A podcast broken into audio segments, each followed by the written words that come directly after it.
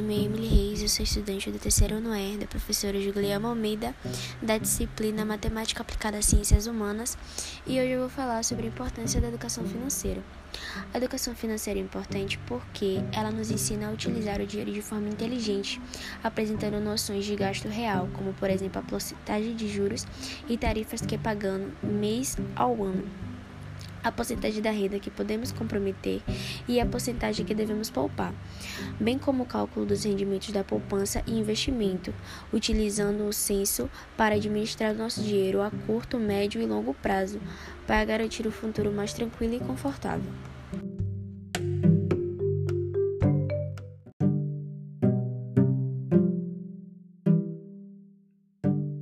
Agora vou falar sobre o controle financeiro e o planejamento. Eu vou falar dele, desses dois juntos porque, apesar deles não, deles não serem a mesma coisa, o planejamento e o controle financeiro estão diretamente ligados.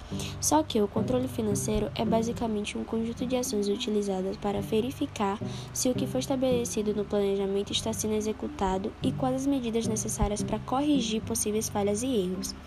E detalhe que o controle financeiro é importante porque é por meio dele que uma empresa se mantenha ativa e operando no mercado de forma sustentável. Afinal de contas, fica difícil executar qualquer tipo de operação com caixa zerado ou até mesmo sem um bom capital de giro. Já no caso do planejamento, ele é quem vai ditar as regras dos próximos passos do departamento financeiro de uma certa empresa.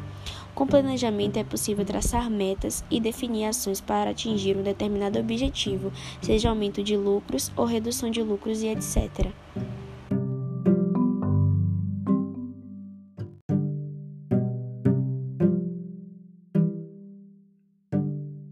falar sobre os recursos financeiros para ajudar nessa pandemia.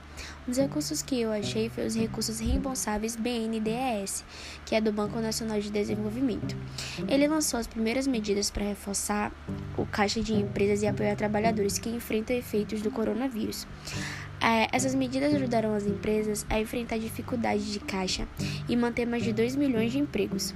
Segundo o presidente do banco, Gustavo Montezano, outras medidas setoriais também de deverão ser divulgadas nos próximos dias.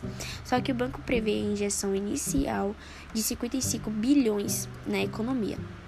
E outro recurso reembolsável que eu achei foi o da FINEP, porque ele prevê financiar os projetos de inovação para as empresas brasileiras de qualquer parte e setor por meio de empréstimo com taxa de juros subsidiadas e longos prazos de carência.